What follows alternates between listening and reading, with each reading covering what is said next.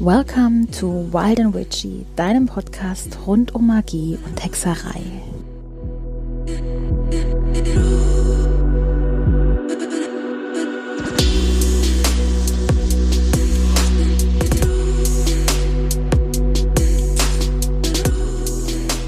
Hallo, du wunderbares und magisches Wesen und herzlich willkommen zu einer neuen Folge von Wild and Witchy.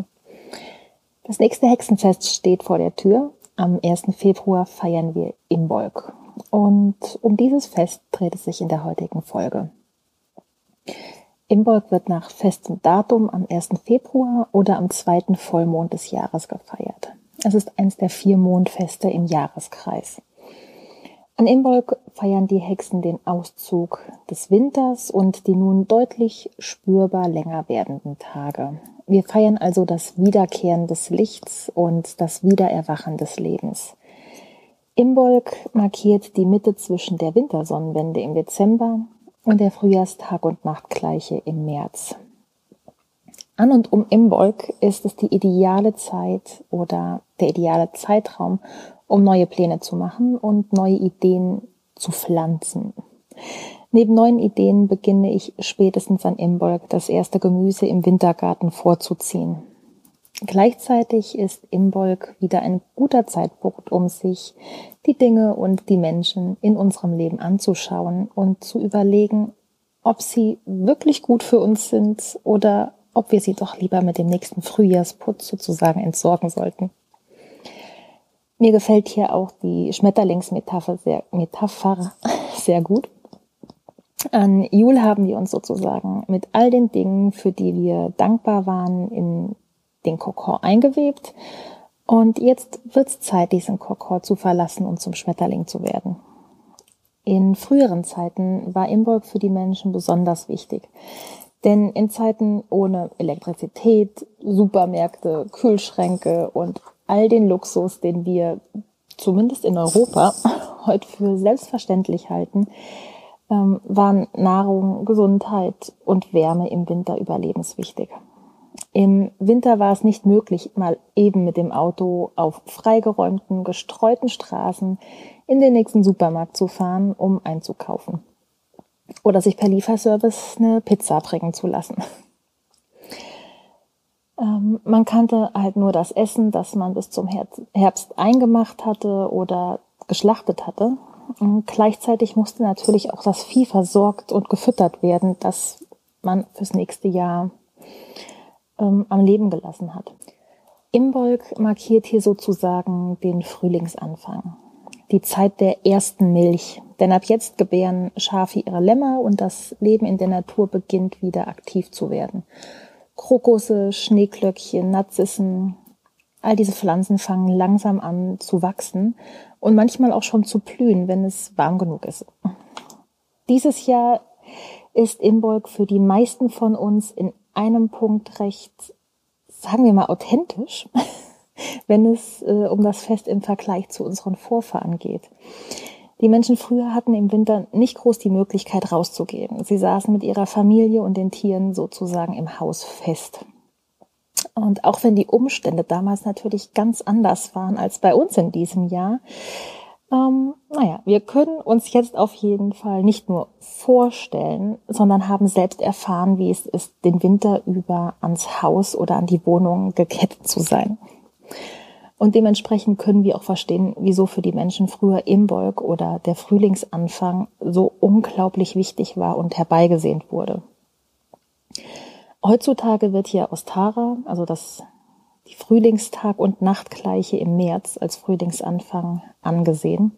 Früher war es laut einiger Quellen eben Imbolg. Eine Gottheit steht mit Imbolg so stark in Verbindung wie keine andere, und das ist Bridget. Bridget ist die keltische Göttin des Herdfeuers, der Schmiedekunst oder des Feuers allgemein. Aber auch die Schutzgöttin von Schwangeren und Gebärenden und ihren Kindern und auch von Poeten, von Künstlern oder der Gelehrten im Allgemeinen. Sie wird oft auch Göttin Irlands genannt. Imbolg ist damit auch das Fest der Göttin Bridget Und das Herstellen von Bridey-Augen oder Bridey-Puppen ist für einige Hexen ein zentrales Ritual an und um Imbolg. Bridey-Puppen oder Kornpuppen waren in den ländlichen Gebieten noch bis Mitte des 20. Jahrhunderts eine weit verbreitete Tradition. Wobei zumindest meine Oma nichts mehr über den heidnischen Brauch wusste. Es waren halt einfach Spielsachen, die sie und ihre Freundinnen sich ähm, gemacht haben, weil natürlich auch nicht das Geld damals da war, um sich irgendwelche Puppen zu kaufen. Die Puppen wurden aus Stroh oder Getreidehalm gemacht. Ähm, heutzutage nähen einige Hexen ihre Pridey-Puppen auch selbst und füllen sie mit Getreide, Schrot, Linsen oder ähnlichem. Eine Anleitung dazu gibt es in dem Buch Avalon von Katie Jones. Kornpuppen repräsentieren den alte Weise, den, den Crone-Aspekt der Göttin, in dem Fall von Bridget. Wenn sie zur Erntezeit im August hergestellt werden und den Aspekt der Jungfrau oder der Tochter, wenn sie an Imbolg hergestellt werden. An Ostara werden diese Puppen dann dem Feuer übergeben und stehen für Transformation und Fruchtbarkeit. Bridey-Augen oder Bridey Eyes sind in einigen Regionen als Sonnenräder bekannt. Und ich kann mich erinnern, dass wir sie im Kindergarten und in der Sonntagsschule gebastelt haben. Bridey-Augen sind Schutzsymbole, die das Haus vor allen negativen Energien schützen, insgesamt vor allem negativen schützen. Wenn man sie über die Tür oder die in die Ecken der Räume hängt. Zum Herstellen eines Bridey-Auges benötigt man zwei Holzstücke oder Stäbe, besser gesagt, und so mindestens zwei bis drei verschiedenfarbige Wollknäuel. Zuerst bindet man die Holzstöcke so zusammen, dass sie sich in der Mitte kreuzen und alle nun vier Enden gleich lang sind. Also ein gleich, sagt man da gleichschenkliches Kreuz. Ähm, ich hoffe einfach, ihr wisst, was ihr mein, ich meine. Ähm, naja, wenn ihr auf jeden Fall dieses Kreuz habt, dann webt man sozusagen die erste Wollfarbe um die Stöcke. Der Faden wird dabei um jeden Stock gedreht, bevor es zum nächsten geht. Wichtig ist hier, dass man immer in eine Richtung geht und auch den Faden gleichmäßig und nicht abwechselnd um die Stöcke bindet, weil sonst kein gleichmäßiges Muster entsteht. Online gibt's unter der Bezeichnung God's Eye, also Gottes Auge, ganz viele Beispiele und auch Anleitungen. Und natürlich findet ihr auch in Katie Jones Avalon ebenfalls eine Anleitung dazu. Ähm, God's Eye sind mit dieser Bezeichnung übrigens ein Brauch, der aus Südamerika stammt.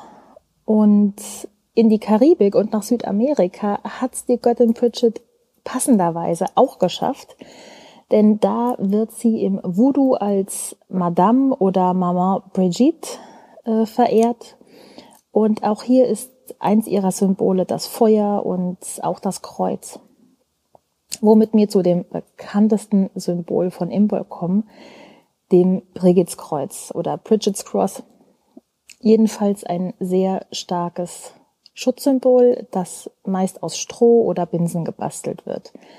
Anleitung dazu findest du ebenfalls online und ich habe sogar ganz schöne Abwandlungen davon, zum Beispiel aus Lavendel gesehen. Imbolg wird von einigen der schläfrige Sabbat oder der verschlafene Sabbat genannt, weil viele Hexen hier nichts anderes machen als frohes Imbolg oder Happy Imbolg ähm, oder Blessed Imbolg ähm, auf oder in Social Media zu posten, während Jul und Ostara meist aufwendiger zelebriert werden. Ich für meinen Teil bin bis Mitte Februar, manchmal auch bis Ende Februar noch total im Winterschlafmodus. Von daher passt diese Bezeichnung für mich ebenfalls super und ist super zutreffend. Also zumindest bei mir. Ähm, durch unseren modernen Lebensstil, den ich am Anfang ja schon angesprochen habe, geht die Wichtigkeit dieses Festes heute meist unter. Wie gesagt, ist Imburg auch bei mir ein Fest, das ich eher verschlafe, als dass ich es feiere. Zumindest wenn ich allein feiere. In der Gruppe ist das natürlich immer etwas anders und ganz allgemein bevorzuge ich jedes Fest mit anderen Hexen zu feiern als alleine. Alleine sieht mein Imbolg meistens so aus, dass ich mir im Vorfeld oder an dem Tag selbst Blumen hole.